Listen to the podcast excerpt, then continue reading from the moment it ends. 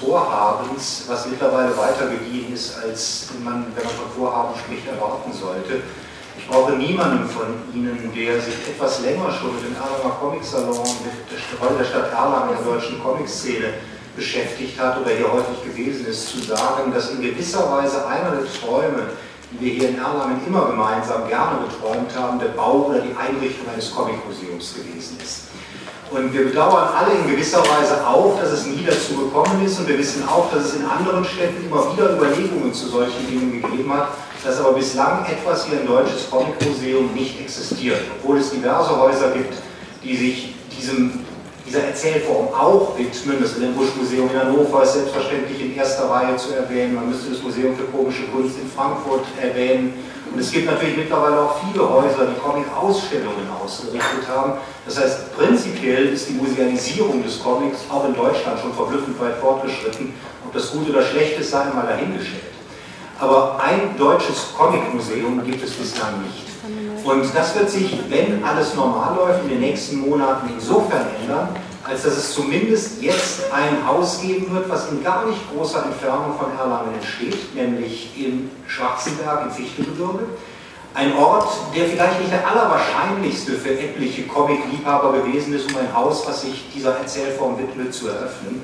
Aber genau darüber wollen wir hier gemeinsam reden. Sie wissen natürlich alle auch aus der Ankündigung der Veranstaltung, wie dieses Museum heißen wird. Es geht um das Erika Fuchs Haus, ein Comic-Museum und wie das zusammengeht. Ein Erika Fuchs Haus, sprich ein Museum, was sich der berühmtesten deutschen Comic-Übersetzerin, vielleicht der berühmtesten Comic-Übersetzerin der gesamten Welt widmen soll, aber gleichzeitig auch ein Museum für Comics sein soll, das wollen wir hier gemeinsam bereden.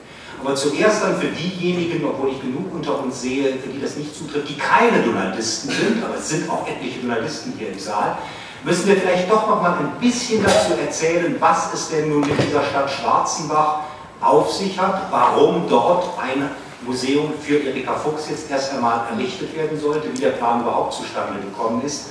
Und äh, darüber können meine drei Gäste eigentlich alle ganz gut Auskunft geben, weil sie sich in unterschiedlichsten Phasen sehr intensiv mit Erika Fuchs beschäftigt haben und noch vor allem viel weiter beschäftigen werden. Das sind einmal direkt rechts neben mir, links von Ihnen aus gesehen natürlich, die Direktorin dieses Museums, die seit mehr als einem Jahr mittlerweile in Schwarzenberg an der Eröffnung der Konzeption dieses Hauses arbeitet.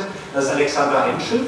Dann haben wir daneben in der Mitte meiner drei Gäste Marco Unterhaselberger. Insofern ein Mensch, den Sie vielleicht noch nicht kennen werden, der aber so viel Auskunft geben kann, wie Sie es nur wünschen können zu diesem Thema. Denn er ist seit Beginn der Planung, und das ist noch deutlich länger als Alexandra Henschel, damit beschäftigt, diese Planung für das Haus zu entwickeln, die Stadt zu beraten, wie man damit umzugehen hat, was man überhaupt machen kann. Er ist in sämtliche Planungen, also für dieses Museum, von den Anträgen hin bis jetzt zur Ausgestaltung involviert und wird mitverantwortlich sein für die endgültige Gestaltung, die das Ganze finden wird. Und ganz außen, der dritte von mir in größter Distanz, aber derjenige natürlich, den Sie alle am besten kennen werden als Comicfans, das ist Simon Schwarz vor zwei Jahren für den besten deutschen Comic ausgezeichnet für seinen Band Packeis hier in Erlangen, Max- und Moritz-Preisträger.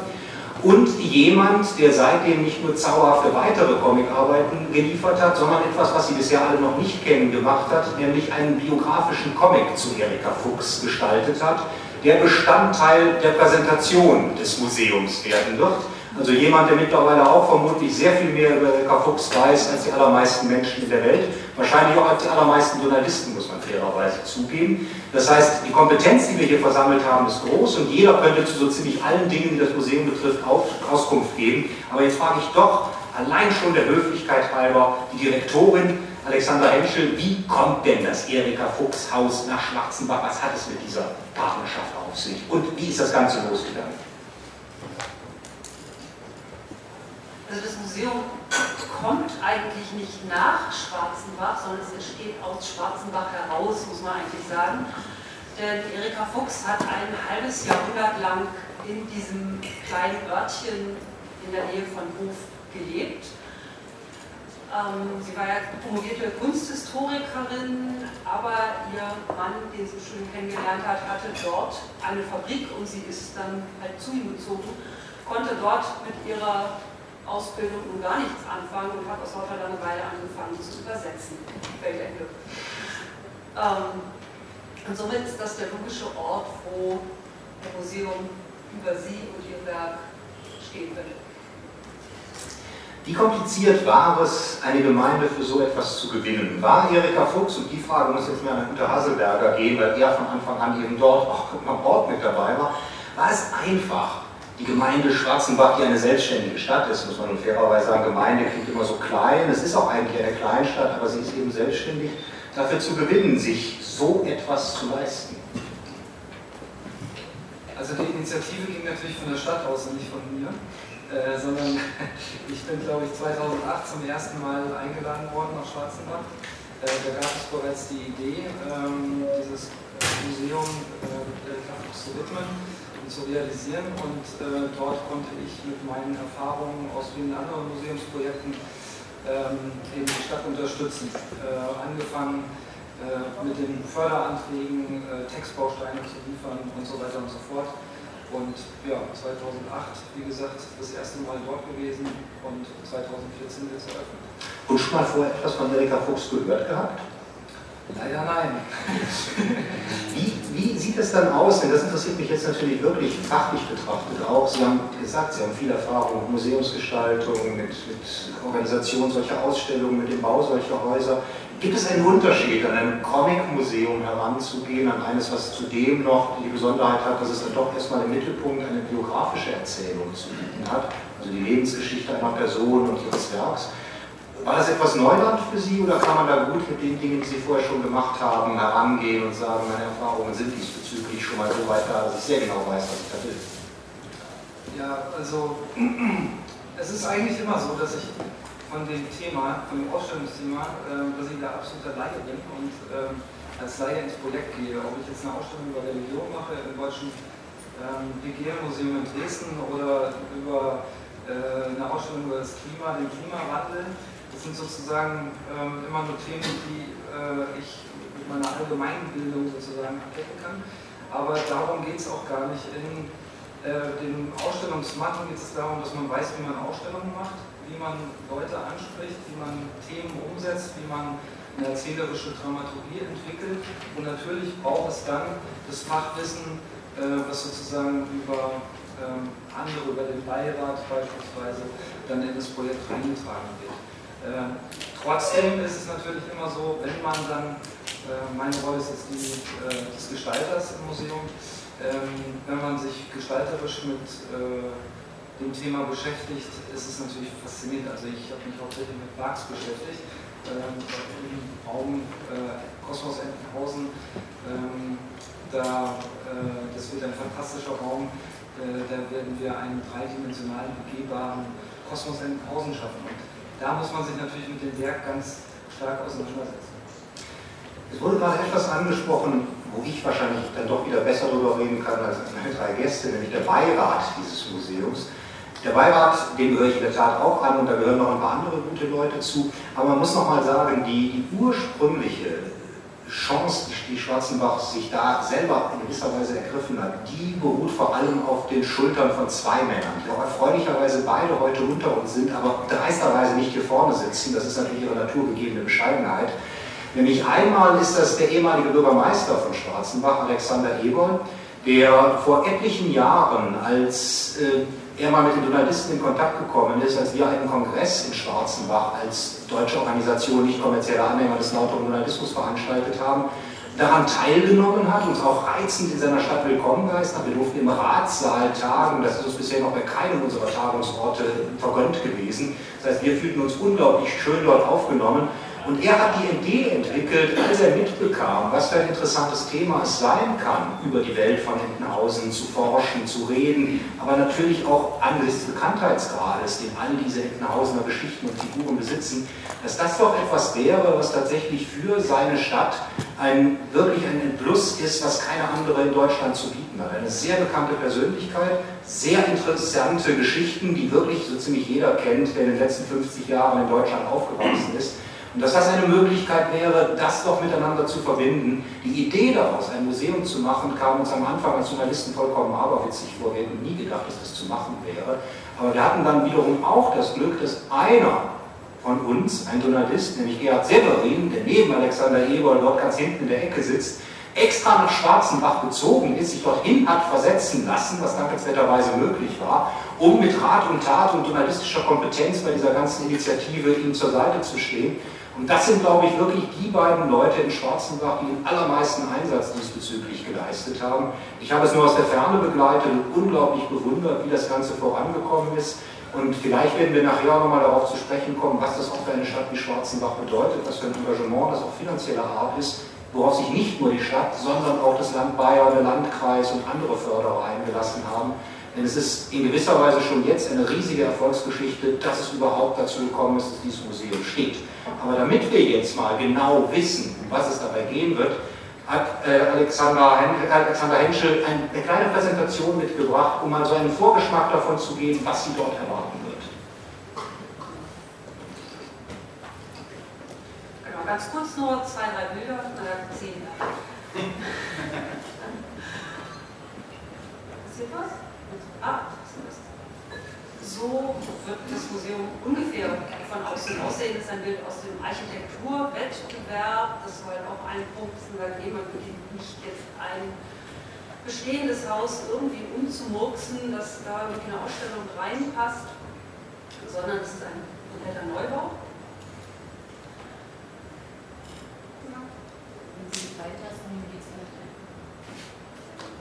In der Tat. Was man gerade gesehen hat, war nur die äh, kleine Vorstellung, wo da eine Pfeil herkommt.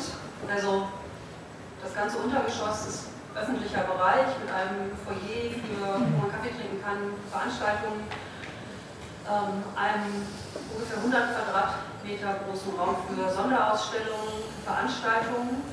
Ähm, hinten, das gibt Ihnen die Idee, wie groß die Gesamtfläche ist.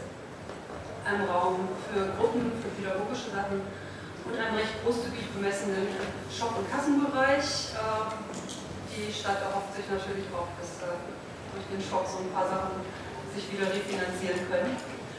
Dann geht man die Treppe nach oben und kommt zur eigentlichen Dauerausstellung. Die wiederum ist konzipiert von Martin Hasselberger und seinem Team.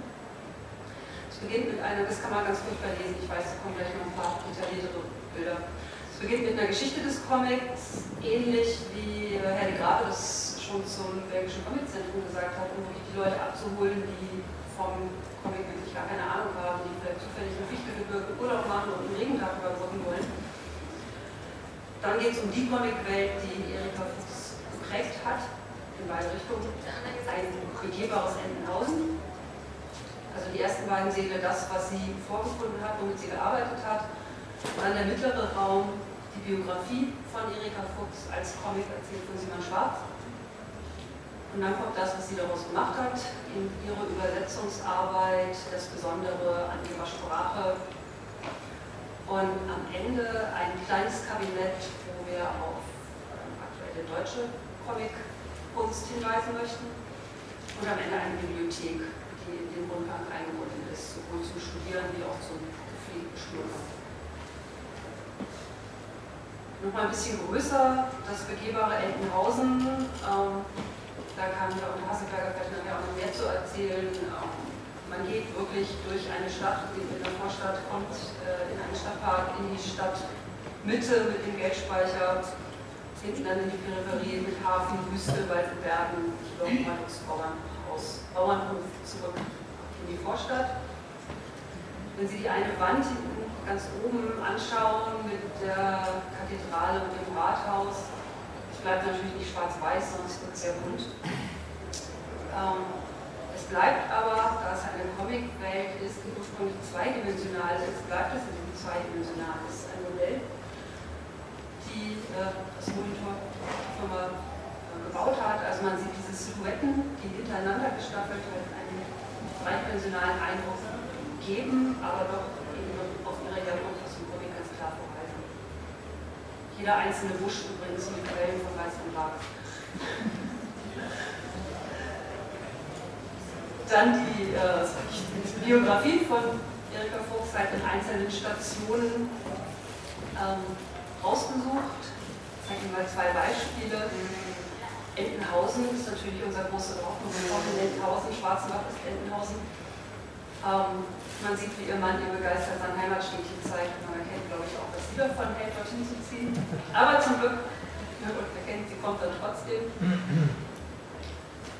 Und ein anderes Beispiel, der Moment, sie bekommt den Auftrag von E. Harper. Äh, man sieht ebenfalls, was sie denkt, als sie ein Comic-Heftchen in der Hand hält. Äh, das sagt sie ja selber in Interviews, das hätte sie sich nie vorstellen können, dass sowas mal klappt.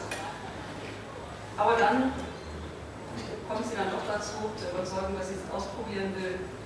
Sie macht es. Der größte Raum des Ganzen ist dann eben ihrer Arbeit gewidmet. Ähm, eingangs erstmal ja, ein bisschen zu dem Wort Comic mit Panels, äh, den weißen Strichen dazwischen, wo ganz viel passiert, was man nicht sieht. Ihre Arbeitsweise, da bekommen wir dankenswerterweise von der Familie Fuchs äh, und äh, gute Zeilenzähler, Wörterbuch, solche Sachen, äh, bis zu den Besonderheiten ihrer Sprache, in den Alliterationen der Lautmalereien, Sprachcharakteren der einzelnen Figuren. Und was man da erahnen kann auf dieser Grafik, ist einmal hinten, wo Translatorium, onomatopoetisches Kabinett steht, das wäre viel Spaß mit diesen Begriffen. Ähm, das sind so eingestellte Räume und man sieht da auch ein paar Linien, da steht Dach, Knick, kann man nicht lesen. Kann man nicht lesen. Ähm, aber auf den nächsten Bild kriegt man einen Eindruck von gar nichts. Ja, okay, da müssen Sie sich überraschen lassen. das wäre sensible gewesen, wenn man so ein bisschen sieht aus der Bauphase, wie die Räume ähm, so ineinander gehen. Aber das ist offenbar nicht da. Wann kann man sich denn, nachdem wir jetzt ja den letzten Eindruck nicht mehr bekommen haben, tatsächlich ansehen? Wann ist die Eröffnung?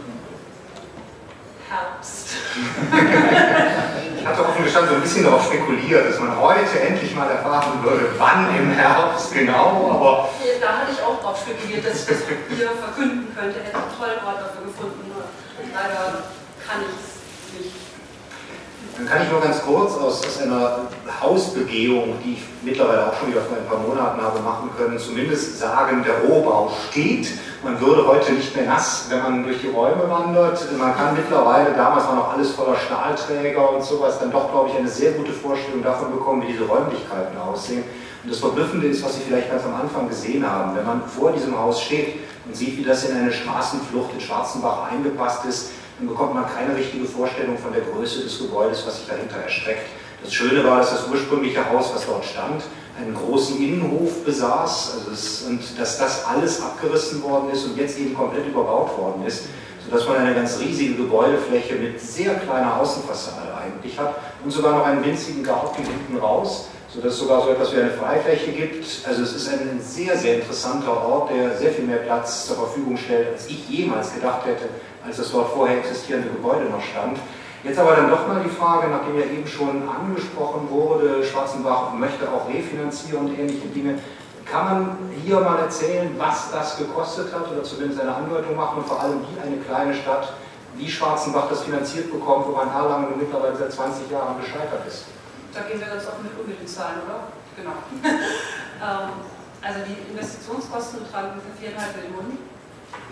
Davon trägt die Stadt 10 Prozent, was immer noch eine Menge ist für so eine kleine Stadt. Äh, der Rest sind tatsächlich Drittmittel, überwiegend öffentliche Fördergeber, eigentlich alles, genau. Ähm, das ist der Städteumbau, die, der Bayerische Kulturfonds, die Großmarkenstiftung, die Bayerische Landesstiftung, die Landesstelle für nichtstaatliche Museen, Sparkasse, also die eben, da sind insgesamt, glaube ich, sieben oder acht äh, Fördergeber dran beteiligt, um das zu ermöglichen. Wir hatten den Club der Milliardäre. Den Club der Milliardäre nicht zu vergessen, den, äh, genau. Das ist der, muss man sagen, das ist der Förderverein des Museums, der sich nach einer, das muss ich jetzt Entenhausen-Liebhaber hier nicht erklären, aber den anderen vielleicht doch, nach einer Entenhausener Institution als Club der Milliardäre bezeichnet. Leider nicht in ganz derselben Höhe, wie der Name verheißen lässt, bislang Fördermittel eingetrieben hat, aber hoffentlich dann doch ein paar namhaft zur Verfügung stellen kann. Und was natürlich auch ganz großartig ist, also bevor es das Museum gibt, gibt es halt schon den Förderverein, wo man übrigens für 3,13 Euro im Monat Mitglied werden kann. oh, ja. Ja, mittlerweile zwei oder nicht so schlecht. Wir haben nun auch im Laufe des Comic-Salons, ich glaube, es war gestern schon eine Diskussion darüber gehabt, wie sieht es eigentlich mit, mit institutioneller Förderung von Comics aus, öffentlicher Förderung von Comics. Und wir wissen alle, dass das kein sehr unheikles Thema ist. Gab es hier Schwierigkeiten, diese Mittel aufzubringen? Gab es extrem scharfe Prüfungen der Pläne oder war gerade Comic wiederum als Thema besonders gut geeignet, um solche Mittel zu beantragen? Wissen Sie das, Herr Taseberg, aus der Erfahrung heraus? Nein, nein, nein, um Gottes Willen. Von Herrn Schwarz erwarte ich es gar nicht. Ich bin Künstler, den darf nicht. Gibt es dann noch auf? Wir kommen jetzt. Sie werden es mitbekommen, Herr Daselberger. Wie war die, die Geschichte dabei? Wie lange hat es Also- gedauert, es zusammenzubringen und war es schwierig? Der äh, dritte Mann aus Schwarzenbach, der, glaube ich, sehr viel Engagement einbringt ins Projekt, ist der Stadtkämmerer. Und der Stadtkämmerer hat das ganz fantastisch gemacht. Ich habe ihm sozusagen zugearbeitet äh, für die Förderunterlagen. Und ähm, ja, also das ist, glaube ich, auch, man muss eben immer sprechen, auch mit den entsprechenden Stellen, dass es passiert. Also es gab einen guten Dialog im Vorfeld und dann hat man auch ganz gute Chancen. Und war jetzt die Tatsache, dass es sich tatsächlich ja um das erste Comic-Museum in Deutschland handelt, überhaupt in den Anträgen oder sowas Thema? War es wichtig, dass es sich um ein Comic-Museum handelt oder war es völlig egal? Man muss vor allem sehr professionell sein und erklären, was für Vorteile es für die Städte hat und so, so etwas überhaupt zu machen. Ist das Thema eigentlich egal? Verstehe ich das richtig? Ja, ich denke, also Herr Eberl, ich weiß nicht, also ich glaube nicht, dass es eine Rolle gespielt hat, dass es das erste Comic-Museum war.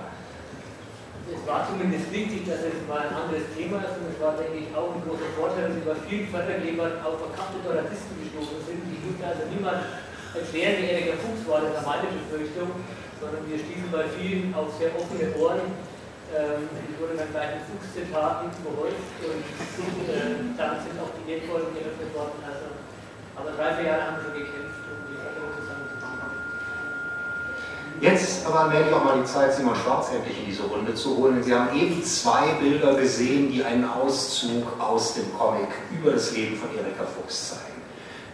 Wie sind Sie ausgewählt worden? Wie fanden Sie die Idee? Warum haben Sie es überhaupt gemacht?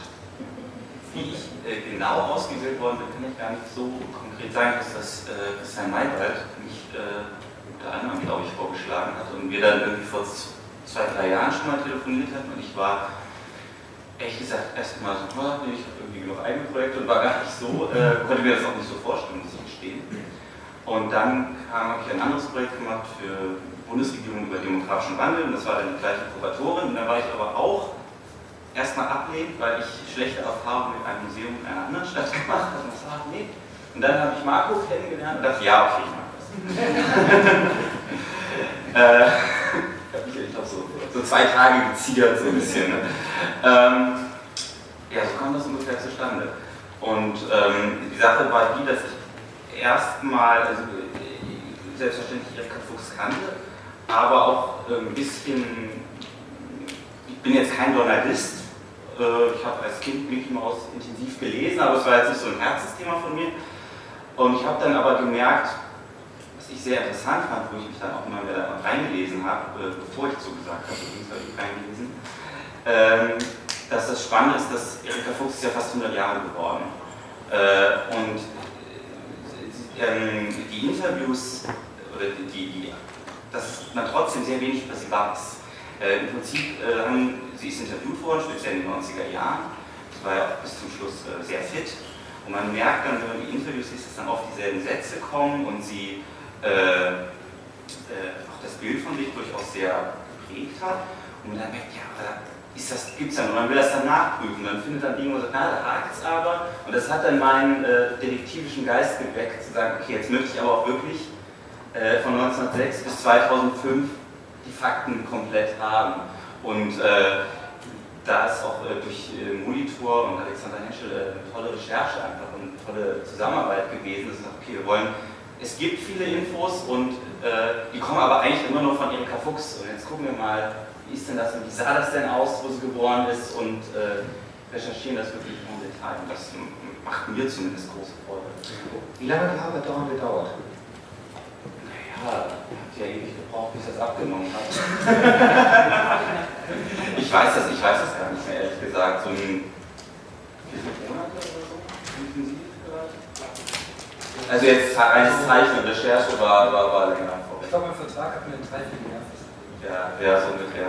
Ähm, was mir viel Spaß gemacht hat, jetzt nicht nur auf sich in das Leben von Erika Fuchs reinzuarbeiten, sondern ähm, in dem Comic auch Querverweise zu machen auf den Barks Kosmos, aber auf, auf ihren textlichen Kosmos, dass die Leute mitten im Dialog ihr Vater irgendein Erika Fuchs-Zitat einbaut. Ja? Oder dass, wenn sie überlegt, äh, sie will eigentlich überhaupt nicht nach Schwarzenbach, aber sie liebt diesen Mann und der wohnt da, dass sie dann auch wirklich erstmal im Kreis läuft und wirklich die Kerbe im Boden äh, läuft. Äh, ja. Äh, nee, nee, das noch nicht. Das muss ja als Ansichtsexemplar bleiben. Aber, aber morgen. Hier, na, das war zu schnell.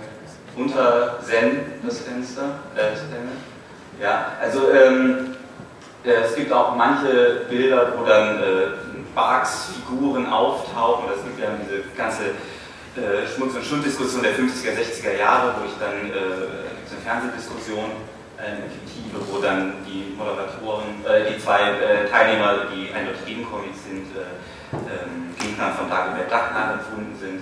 Also, es, ähm, also auch dieses Zitieren von popkulturellen Entenhausen-Wissen, das war dann eine extra Freude.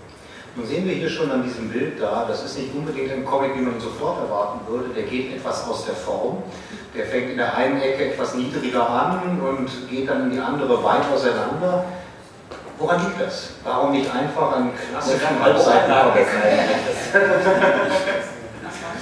Das war nicht meine Idee, aber ich finde es wirklich eine super Idee. Es ist letztendlich ist dieser Raum, äh, es ist wie ein, ein, ein Band, ein großes äh, Meanderfries, wo diese Biografie drauf ist. Genau, da sieht man es wie dieser Blitz, das ist im Prinzip wie so eine, vereinfacht gesagt, eine große Stellwand.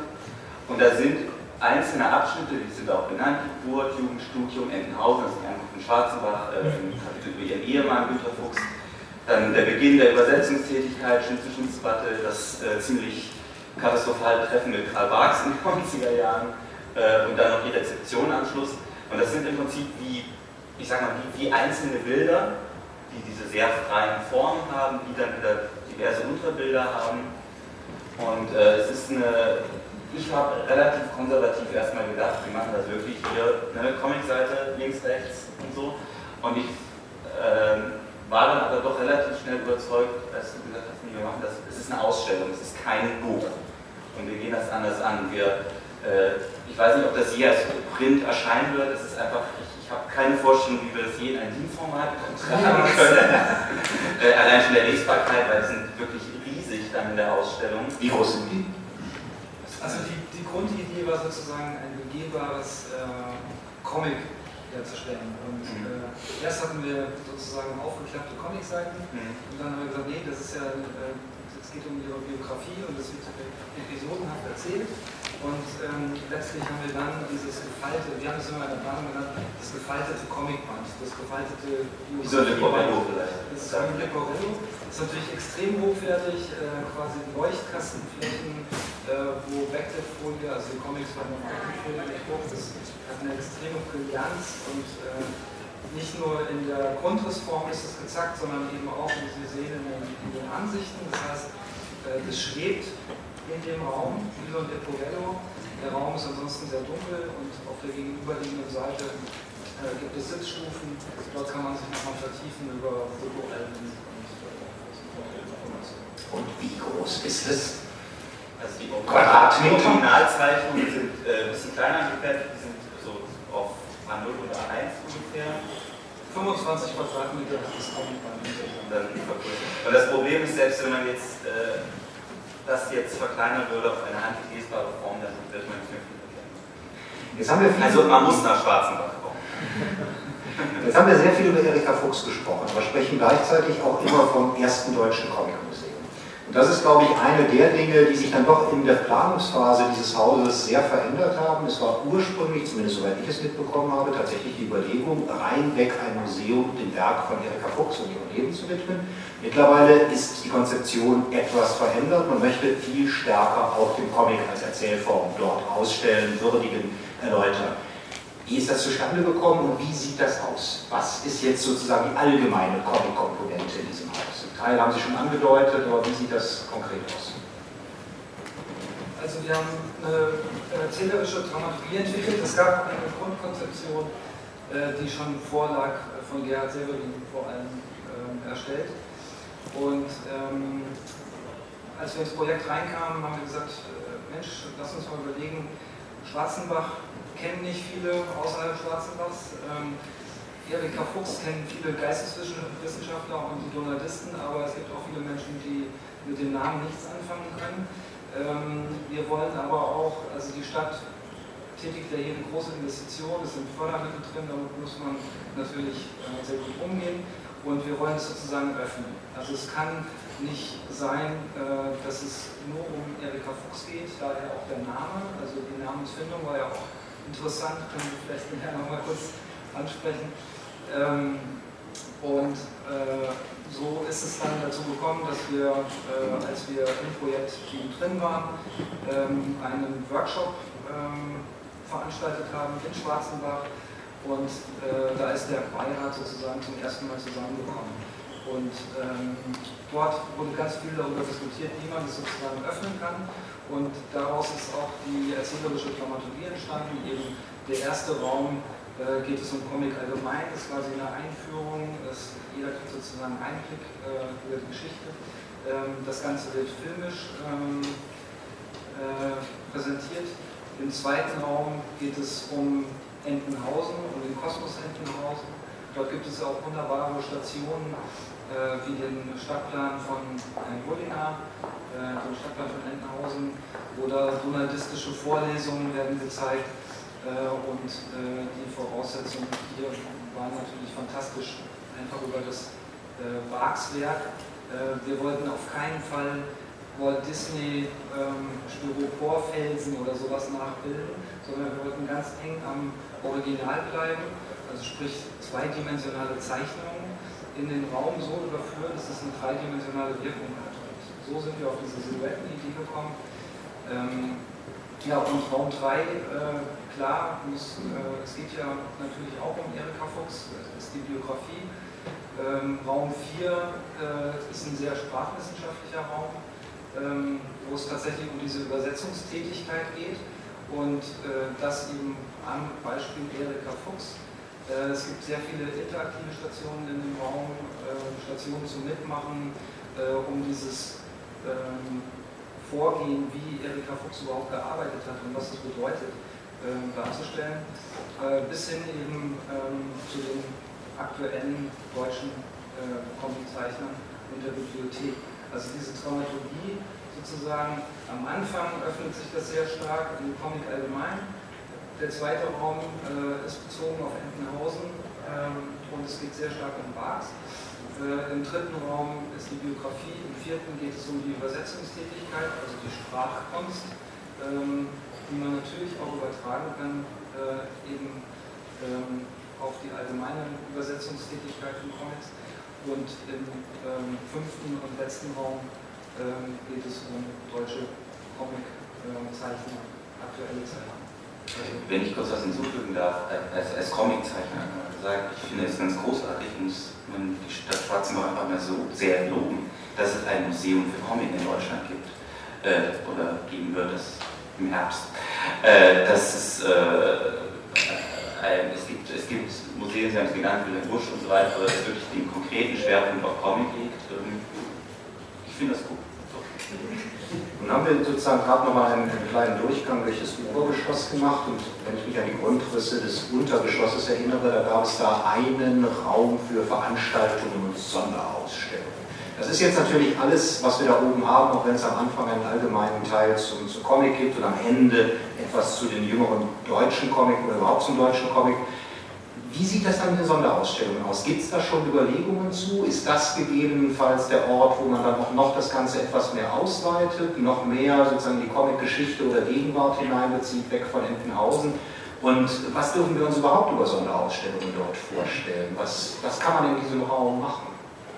Auf jeden Fall ähm, ist das der Raum, wo halt Möglichkeiten bestehen, ähm, eben tiefer in die Geschichte zu gehen, als wir es in so einem Gefühl machen können, über die deutsche Comickunst hinwegzugehen, in andere Länder neue Ansätze darzustellen, ähm, Comic für spezielle Themen zu machen. Also das, denke ich, ist so wirklich die Spielwiese, die für alles Mögliche frei sein kann. Zum Beispiel auch studentische Projekte. Ähm, es gibt ja diverse Hochschulen inzwischen, wo Zeichner ausgebildet werden, die natürlich auch immer mal wieder Ausstellungsmöglichkeiten brauchen. Und für all solche Möglichkeiten ähm, würde ich das Museum gerne sehen. Ist die Überlegung, jetzt auch die Geschichte des Comics allgemein zum Thema zu machen, auch aus dem Gedanken herausgeboren, dass man nur mit Entenhausen vielleicht auch nicht genügend Leute dafür interessieren kann? Also das spielt auf jeden Fall mit rein und dass man Leute auch abholen muss. Ich sage, komm hierher, schau dir an, was Erika Fuchs gemacht hat. Ja, da muss ich erstmal wissen, welche Comicwelt sie überhaupt übersetzt hat und wie die überhaupt im Verhältnis zu anderen Comicwelten steht. Also es finde ich einfach notwendig, dass man auch ein Museum nicht nur für Experten schafft, sondern äh, einfach für die Allgemeinheit, für, auch für Menschen, die sich bisher nicht mit Comics beschäftigt haben. Ähm, ich, ich, glaube, das ist auch äh, relativ, also ich, ich, glaube eher, dass es anders ist, dass die Leute eher erstmal in Pausen und Erika Fuchs kennen, ehe sie ähm, andere Dinge kennen. Und ich äh, glaube, dass es auch äh, sehr gut ist, sie mit Entenhausen Erika Fuchs vielleicht erstmal abzuholen äh, weil es, es gibt, äh, wir leben im Jahr 2014, aber man als Comiczeichner erwische ich mich immer wieder in Diskussionen, wo ich denke, ich bin im Jahr 1950 wieder gelandet, manchmal mit Leuten. Also es gibt immer noch gewisse Ressentiments und äh, dann ist es, finde ich, ganz gut, erstmal dazu gehen, was sie kennen und was sie auch erstmal schätzen. Und das ist Erika Fuchs und das ist Entenhausen. Und ihnen dann sagen, und guck mal, das gibt es auch noch. Ich glaube, wenn Sie mit der ähm, Therapieausstellung äh, anfangen, wird es für viele Leute schon sehr eng im, äh, im äh, dann wollen sie das nicht, nicht, nicht, sich da nicht damit auseinandersetzen. Und ich denke, das ist eine tolle Möglichkeit, um erstmal das, was sie kennen, das aber auch nochmal zu erläutern, weil äh, sie kennen nur die Oberfläche. Was man auch hier mitbekommt, das kam bei Frau Henschels Äußerung gerade schon etwas zum Ausdruck, ist, dass es auch durchaus angedacht ist, dass man dieses Haus zu einer Art Forum für Zeichner macht. Also dass man nicht nur Besucher dorthin holt, sondern dass man es auch als eine Art festen Punkt in der deutschen Comic-Szene, glaube ich, etablieren möchte sprechen davon, dass man sich überlegen könnte, mit Hochschulen was zusammen zu machen, die dort etwas präsentieren oder Workshops durchführen und ähnliche Dinge. Und die Tatsache, dass Sie mit Simon Schwarz, einem sehr renommierten deutschen Comiczeichner, an der Gestaltung des Ganzen teilnehmen lassen, zeigt ja auch, dass die Neugier darauf zu schauen, was, was passiert heute im deutschen Comic, sehr groß ist. Inwieweit wird, wird Schwarzenbach da auch noch tätig? werden. Zu sagen, gut, wir sind nun nicht unbedingt diejenigen, die im Mittelpunkt der Republik liegen, man muss 20 Kilometer von der Autobahn abfahren, um dorthin zu kommen. Es liegt also ein wenig ab von den Hauptwegen. Wie kriegt man beispielsweise auch die Comic-Szene rein, neben den Zufallsbesuchern, die sowieso im wichtige Bürger sind und einen schlechten Tag überbrücken wollen? Ähm, ja, das ist in der Tat ein Problem. Ähm, es wäre wirklich unser, unser Wunsch, wie Schwarzenbach so als Zentrum der äh, deutschsprachigen Comic-Landkarte irgendwie zu etablieren. Eine Sache, äh, an der ich jetzt zusammen mit dem ähm, Vorsitzenden des Kultur, örtlichen Kulturvereins gerade am Planen bin, wo wir jetzt, also wir wollen es ziemlich sicher machen, wir klären gerade noch die Finanzierungsmöglichkeiten, ähm, ist ein Stadtzeichner-Stipendien. Es gibt ja ganz viele Stipendien für Stadtschreiber, aber eben sehr wenige überhaupt Stipendien für Comiczeichner und dann junge Zeichner kommen für zwei, drei Monate in den Ort, können dort leben, arbeiten, aber auch ihre Werke dann dort präsentieren. Diese Stadtzeichner-Stipendium, sehr kompliziertes Wort, mhm. auch tatsächlich Geld oder könnten die da nur gratis leben? Äh, dass diese gratis leben, aber natürlich auch die Lebenshaltungskosten, die darüber hinaus sind. genau, also das äh, sollte auf jeden Fall dann mit drin sein. Ich kann jetzt keine Höhe nennen, weil wir, gesagt, klären müssen, wer da alles äh, vielleicht mitfinanzieren könnte. Aber zumindest von zwei verschiedenen Fördergebern haben wir schon mal signalisiert gekriegt, dass das etwas ist, worüber sie zumindest reden würden. Und das wäre eine Sache, die dann einmal pro Jahr ausgeschrieben würde, wenn es denn zustande käme. Das müssen wir wirklich schauen. Das einmal Jahr, auch wenn es nur zwei Jahre finanzieren kann, das kann ich jetzt einfach gar nicht sagen. So toll wäre natürlich, wenn man sagt, das kann man dreimal im Jahr machen. Aber da muss man einfach auch sagen, äh, man muss auch klar machen, dass es eine kleine Kommune ist und dass da einfach die Möglichkeiten beschränkt sind. Das ist sowieso die Sache. Ist, ich glaube, den Anspruch, das ist jetzt das deutsche Comicmuseum, äh, den würde ich mir total gerne auf die Fahne schreiben, aber es wäre einfach vermessen und auch nicht den Gegebenheiten dieses Hauses äh, angepasst. Aber solange es das noch nicht gibt, ich sollte man alles tun, um diese Lücke auszufüllen. Wie muss man sich das Haus personell ausgestattet vorstellen? Sie sind die Direktorin, wir haben Sie hier. Gibt es darüber hinaus noch mehr Leute? Ja, wir haben hier leider nur den Ex-Bürgermeister sitzen. Hätten wir den aktuellen, würde ich jetzt das Forum nutzen, um ihn klarzumachen, dass man unbedingt zumindest die Kasse personell besetzen muss. Das ist nicht zu den Aufgaben der Museumsleitung. Äh, ja, also das Personalkonzept besteht im Moment darin, wieso wir haben eine Museumsleiterin eingestellt und alles andere ist noch viel Überzeugungsarbeit. Was hat Sie dann daran gereizt, den Job zu übernehmen? Klar, Direktorin klingt großartig, das versteht man als Journalist besser als sonst jemand. Titel und, und Ehrenämter und sowas. Aber das ist nun, Sie kommen, so viel darf ich verraten, aus Hamburg. Der Vergleich Hamburg-Schwarzenbach geht zu nicht unwesentlichen Teilen zu Ungunsten Schwarzenbachs aus. Was hat Sie also dorthin gebracht? Zwei Sachen. Das eine ist, äh, ich heiße übrigens nicht Direktorin, nur Museumsleiter. Aber naja, vielleicht wird es ja noch. Journalisten haben bestimmt noch einen Titel. genau, vielleicht. Ehrenhalber bestimmt. Was? Ehrenhalber. Ehrenhalber, genau. Ehrenhalber klingt immer so wie unbezahlt. Das hört sich gut an. ähm, es sind zwei Sachen. Das eine ist wirklich die Chance, einen, den Aufbau eines Museums mit zu begleiten, ähm, mit in die äh, ja, in der Erarbeitung des Konzepts mitzumachen, wobei erarbeitet war es ja schon, als im Moment noch weiter, weiter zu besprechen, einzelne Stationen noch zu überlegen, was in welche Richtung kann noch was gehen. Ähm, vor Ort halt mit dem Förderverein zu arbeiten. Also das ist einfach eine tolle Chance, die man nicht allzu oft kriegt. So viele Museen, die auch noch hauptamtlich geleitet werden, gibt ja in Deutschland auch nicht. Also die neu eröffnet werden. Ähm, und das andere ist dann einfach das Thema, das Verenden, wie sympathisch es werden. Äh, und dann einfach die Chance, wenn Erika Fuchs, also eine promovierte Frau, die also im ersten Drittel dieses Jahrhunderts promoviert hat, das ja schon einfach eine ganz ungewöhnliche Biografie ist, äh, dann das Thema Comic. Wobei ich sagen muss, war mir selber nicht klar, als ich mich beworben habe und selbst als die Stelle angefangen habe, dass es tatsächlich bislang kein Comic-Museum gab. Ich glaube, Wilhelm Busch und so, aber das ist ja, dass wir da wirklich was Neues schaffen, das war mir in dem Ausmaß nicht klar. Wie viel Rückhalt haben Sie in Schwarzenbach selbst? Klar, man hat das verabschiedet, das heißt, der Rat muss diesen Beschluss irgendwann getroffen haben. Wie ist die Stimmung in der Stadt und wie sieht das aus, wenn das jetzt eröffnet wird? Darf man damit rechnen, dass es erstmal eine Menge Aufmerksamkeit bekommt? Aber was verspricht man sich in der Stadt mittel- und langfristig davon? Da müsste ich eigentlich mal zur Seite gucken. Ähm, es ist natürlich auch ein städtebauliches Projekt, ganz klar. Ähm, wir hoffen, dass eben durch Kultur, Tourismus Menschen in die, in die Stadt kommen. Ähm, ich kriege nur sehr positiven Rückhalt mit, aber ich glaube, das liegt daran, ich bin dort nur hingezogen. Die Leute, die auf mich zugehen und mit mir sprechen wollen, sind die, die das irgendwie interessant finden. Die, die sich dafür überhaupt nicht interessieren, die sprechen einfach gar nicht mit mir. Das heißt, so das Ohr an den Stammtischen habe ich in dem Sinne nicht, weil das sagen wir ja nicht unbedingt. Äh, aber bei den Leuten, mit denen ich zu tun habe, muss ich sagen, kriege ich ganz viel Begeisterung mit. Ähm, Bereitschaft ist der Förderkreis von den, ich glaube 240 sind es jetzt, kommen 70 aus Schwarzenbach. 100, wenn man so den, die größere Region einbezieht. Den hat übrigens auch der ins Leben gerufen, schon längst bevor es äh, das Museum gab.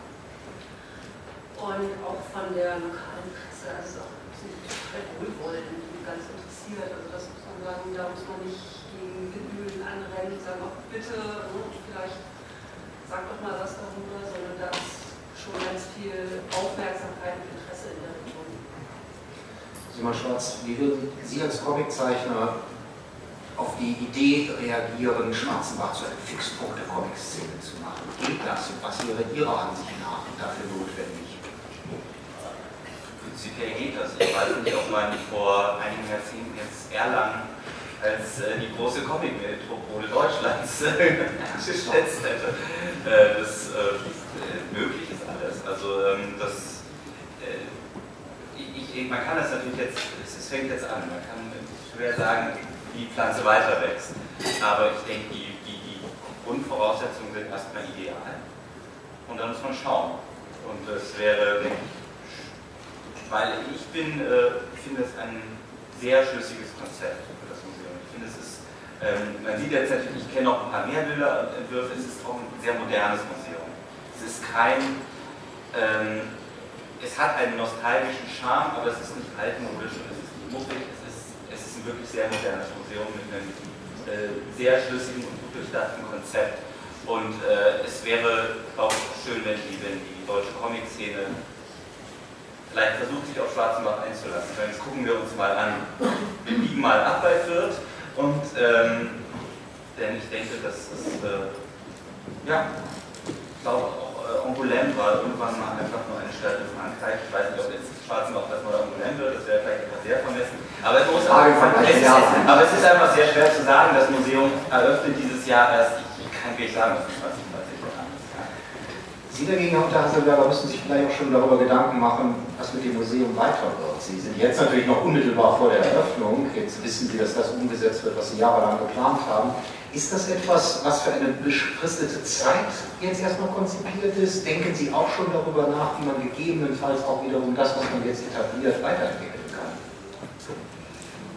Ja, unsere Planung sah schon immer von Anfang an vor, dass das ein lebendiges Museum wird. Also das ist ja ganz wichtig. Also es gibt viele Leute, die hören Museum und sagen, oh Gott, das ist glaubt, es gibt irgendwelche langweiligen Präsentationen und so weiter und so fort. Und für uns war nicht nur äh, sozusagen ein, äh, die moderne stand nicht im Vordergrund der Überlegung, sondern dass es ein lebendiges Haus wird. Also die Dauerausstellung ist natürlich konzipiert für so circa zehn Jahre, das macht man so. Und, äh, aber ganz wichtig bei dem Raumprogramm, ganz wichtig, äh, wir haben ja das Raumprogramm sozusagen entwickelt, ähm, war natürlich, dass wir im Erdgeschoss ganz viele Möglichkeiten haben. Wir haben den außerschulischen Lernort, das heißt, da werden ganz viele Schulklassen hingehen und äh, ob das Deutsch-Leistungskurse oder sonst was sind, ähm, da, gibt es einen Ort, da können sich äh, Schüler und Klassen sozusagen aufhalten und das mitnehmen. Äh, es gibt den äh, Sonderausstellungsraum, der ganz, ganz wichtig ist für ein äh, lebendiges Haus, weil man hier viele Möglichkeiten hat, aktuelle Themen aufzugreifen und auszustellen. Natürlich ist es eine Frage der Finanzierung, also es muss eben finanzierbar sein, ähm, aber die, die Voraussetzungen auch baulicher Art, räumlicher Art, also was sozusagen geboten ist, sind eigentlich optimal. Wenn das erste Jahr und die ersten beiden Jahre vielleicht gut anlaufen, dann hat man natürlich auch wieder die Möglichkeit als Stadt äh, zu investieren in ähm, Sonderausstellungen. Es gibt auch Übernahmen, vielleicht gibt es Kooperationen mit äh, Belgien oder ähm, anderer Art. Also diese Voraussetzungen sind da und das ist fantastisch. Dann glaube ich, bleibt nur viel Glück weiterhin zu wünschen. Erstmal zur Eröffnung. Irgendwann vor dem 21. Dezember treffen wir uns dann alle in Schwarzenbach wieder und gucken uns das neue Haus an. Die Termine entnehmen Sie der Tagespresse oder der Webseite des Museums. Und herzlichen Dank, dass Sie da waren. Gleich in zehn Minuten kommt noch eine weitere Veranstaltung, die für Leute, die an dem Thema Comics, museale Darbietung und sowas sehr interessant sein könnte. Alexander Henschel wird darum direkt hier am Podium sitzen bleiben. Wir anderen danken Ihnen für Ihre Aufmerksamkeit.